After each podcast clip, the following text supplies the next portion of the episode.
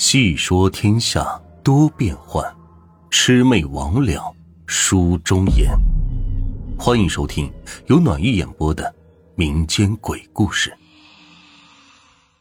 这一期要给大家分享的灵异故事呢，是发生在上海的一起灵异事件——普陀区替尸井的传说。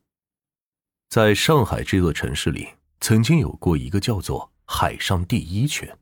这是很多连上海本地人都不知道的事情，而这个海上第一泉就藏在普陀区。据说，直到现在它有可能依然存在。海上第一泉最邪门的地方在于它还有另外一个名字，叫做替尸井。而接下来这个故事呢，是来自于一位一九六六年出生在老上海的网友。我呢是一个土生土长的上海人，我要说的这件事，可能是我这辈子听过的最奇怪的事情了吧。我记得这事儿发生在一九七六年的夏天，那年我才十岁，但是发生的事情印象已经很清楚了。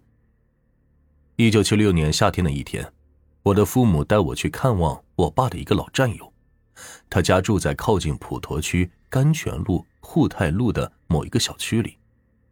我记得当时好像是坐的七十八路公交车去的，下车的那个车站名叫做平利路西乡路站，而爸爸的这位老战友就住在车站附近的一个老式小区里，就是那种老早的很旧的新村，但是这个新村规模不大，不像有很多住户的样子。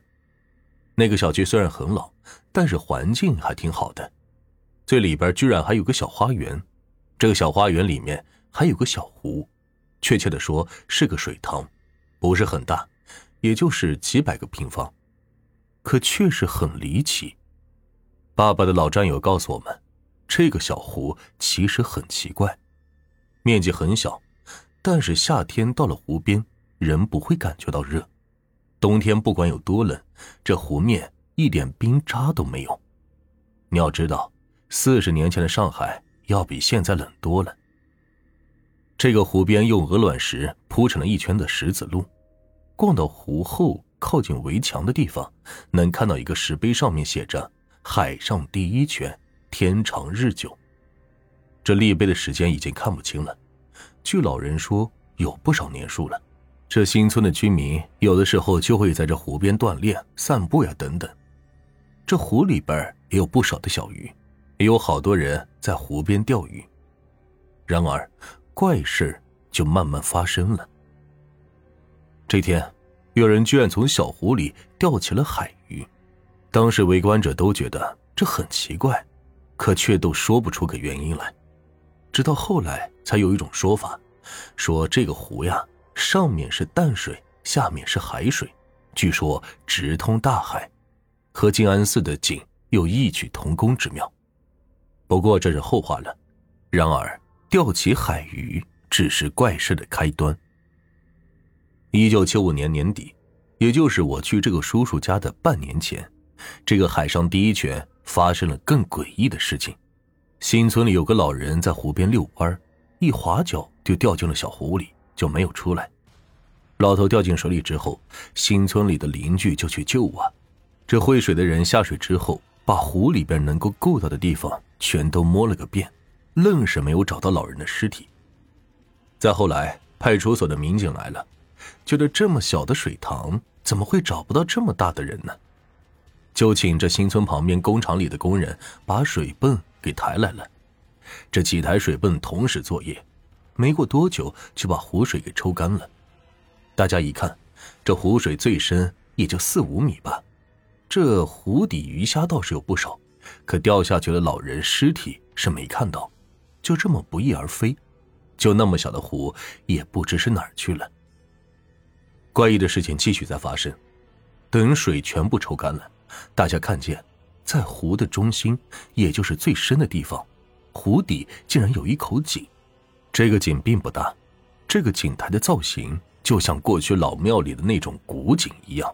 有四五个方向的石板交错排列的分着井口，这石头中间的空隙，一个大人进去了，这肩膀绝对进不去。